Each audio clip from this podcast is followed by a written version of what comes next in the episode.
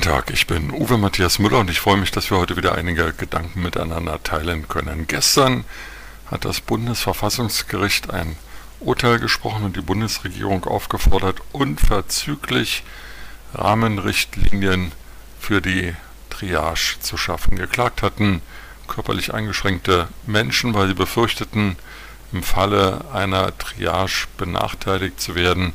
Es geht konkret um das Thema Corona-Pandemie und die Versorgung mit Sauerstoff. Das Urteil ist sicherlich richtig und wegweisend und man kann sich fragen, warum die Politik nicht schon längst Rahmenrichtlinien geschaffen hat und so den Druck von den behandelnden Ärzten und dem Pflegepersonal in den Krankenhäusern etwas weggenommen hat. Aber im Grunde genommen ist die Frage, wen die Triage trifft, in einer vom demografischen Wandel betroffenen Gesellschaft ja viel weiterführender. Irgendwann wird die Coronavirus-Pandemie ihren Schrecken verloren haben, die Impfstoffe wirken und auch andere Medikamente, die man vielleicht vorbeugend einnehmen kann.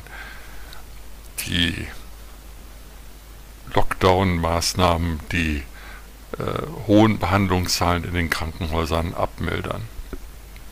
Aber unsere Bevölkerung altert. Viele Menschen werden dank des medizinischen Fortschritts, dank gesünderer Lebensweise älter und das Risiko im hohen Alter krank zu werden, zum Pflegefall zu werden, medizinische Hilfe zu benötigen, wächst. Und die Frage ist, ob unser Gesundheitssystem darauf eingerichtet ist. Äh, es werden aktuell fast täglich Zahlen wieder in die Öffentlichkeit gespült. Auch DNews24 hat sie in dieser Woche mehrfach veröffentlicht, wie viele Mitarbeiter in Krankenhäusern und im Pflegebereich fehlen. Und dieser Pflegenotstand, er wird weiter zunehmen, denn es gibt in Deutschland kaum noch Pflegekräfte, die diesen harten Job machen wollen. Und ähm, aus dem befreundeten, benachbarten Ausland kommen auch immer weniger Menschen. Der frühere Bundesgesundheitsminister Jens Spahn und seine Staatssekretärin Weiß mussten bis nach Mexiko und zu den Philippinen reisen, um dort Pflegekräfte für den Job in Deutschland zu gewinnen. Also die Triage beschäftigt uns über die aktuelle Coronavirus-Pandemie hinaus, die Merkantil, Merkantil, Merkantilierung, Merkantisierung, na, die wirtschaftlichen Zwänge des Gesundheitswesens. Sie werden zunehmen und der Fachkräftemangel auch. Es ist schade, dass es einer Coronavirus-Pandemie bedurfte, um diese Themen stärker in das Bewusstsein der Öffentlichkeit zu bringen. Gut ist aber, dass dies nun geschehen ist und Politiker, Wissenschaftler und vor allem die Bürger müssen darüber nachdenken, wie wir mit dieser Situation umgehen wollen.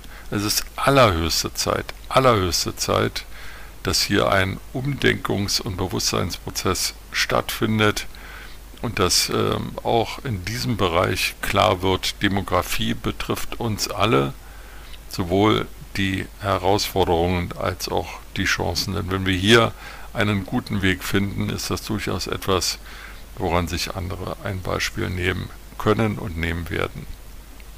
Insofern war das Urteil des Bundesverfassungsgerichtes zur Triage extrem hilfreich, weil es noch einmal wachgerüttelt hat und noch einmal zum Nachdenken zwingt. Ich bin gespannt, was die Abgeordneten des Deutschen Bundestages aus diesem Urteil machen, wie schnell das geht und ob das wieder nur ein kopflastiges, schwer umzusetzendes Gesetz wird oder ob dort praktikable Handlungsrichtlinien entstehen werden. Mit diesen Gedanken in den Tag wünsche ich Ihnen eine gute Zeit und freue mich, wenn wir uns bald wieder hören.